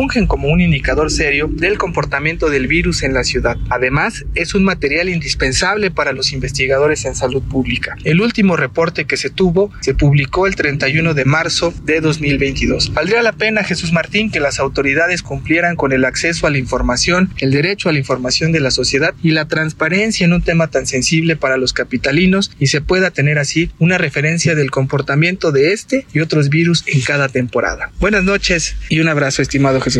Gracias por la información, Luis Eduardo Velázquez, quien es el director del diario semanario Capital CDMX.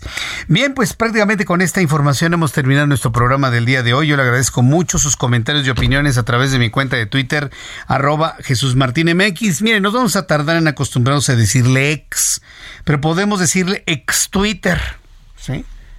Antes, antes era Twitter, ¿no?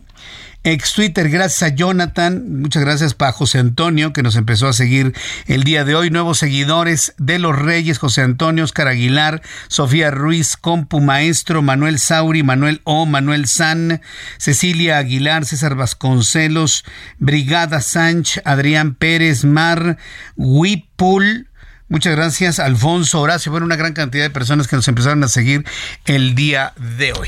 Los espero mañana en punto de las seis de la tarde, Heraldo Radio en toda la República Mexicana, en los Estados Unidos, radio y televisión. Les envío un saludo. Pueden vernos a través de la plataforma del Heraldo de México en www.heraldodemexico.com.mx. A nombre de este gran equipo de profesionales de la información, yo soy Jesús Martín Mendoza. Gracias. Hasta mañana. Buenas noches. Esto fue Heraldo Noticias de la tarde con Jesús Martín Mendoza.